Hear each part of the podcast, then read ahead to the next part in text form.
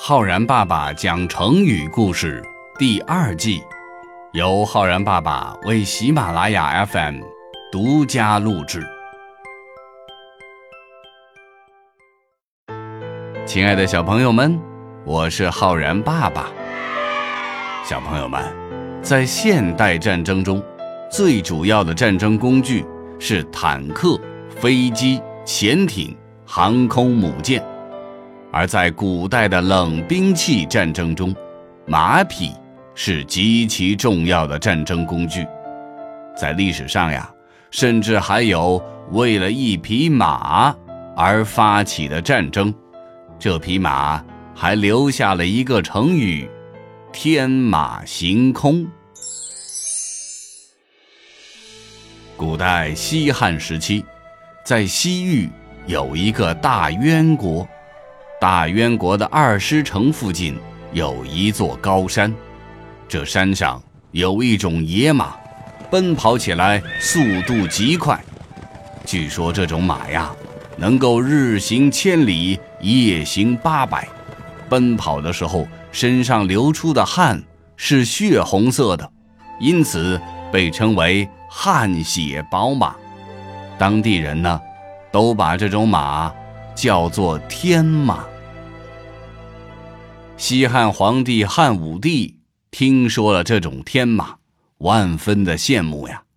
他还曾经写过一首诗，叫做《天马歌》。诗里面称赞天马是天上下凡的，无拘无束，步履轻盈快捷，踏着浮云，一下子就能飞到天上去。只有神龙。才配做他的朋友。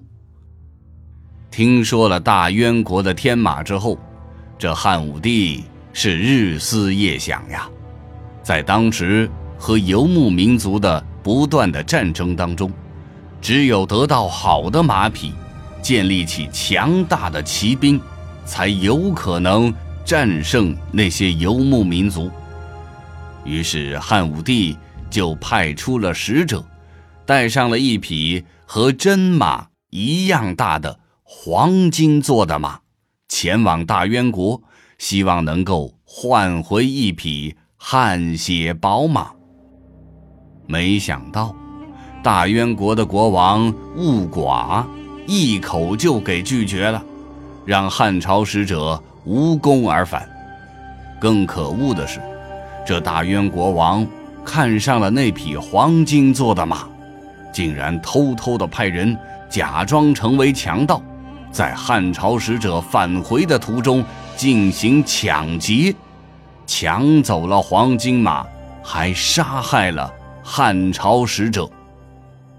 这个消息传到了汉朝，汉武帝勃然大怒，决定出兵攻打大渊国。汉朝第一次出兵攻打大渊国。因为粮食供应出了问题，失败了。几年之后，经过充分的准备，汉武帝第二次派兵攻打大渊国。率兵将领是汉武帝所宠爱的李夫人，他的哥哥二师将军李广利。这一次，汉朝军队得到了充分的粮食供给。一路上势如破竹，沿途攻下了许多的西域小国，直逼大渊国。而大渊国呢，这个时候呀，国内发生了动乱，根本就无力还击，最后不得不和汉朝议和，并且允许汉朝在大渊国挑选心仪的汗血宝马。带回汉朝，天马这个说法是出自于西汉汉武帝刘彻所写的《天马歌》。他在《天马歌》中说：“太医共兮天马下，瞻赤汉兮莫留者。称荣羽兮以万里，今安匹兮。”龙为友，成语“天马行空”由此而来，意思是天马奔驰神速，就像是在空中飞行一样。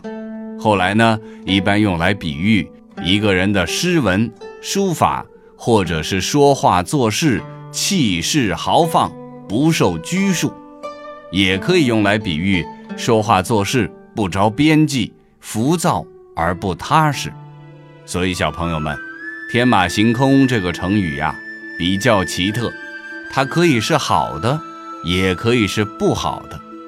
思维开阔。不受约束，充满创造力，哎，可以称赞他是天马行空；而如果想法离奇、不切实际，哎，也可以批评他是天马行空。所以要理解这个成语在句子当中的含义呢，需要把前后的意思联系起来考虑。如果说我们用“天马行空”这个成语来造句的话，可以这样说。小红非常有想象力，写起文章天马行空、飘逸不凡。或者说，小明这个想法呀，太天马行空了，根本无法变成现实呀。好了，小朋友们，你学会了“天马行空”这个成语吗？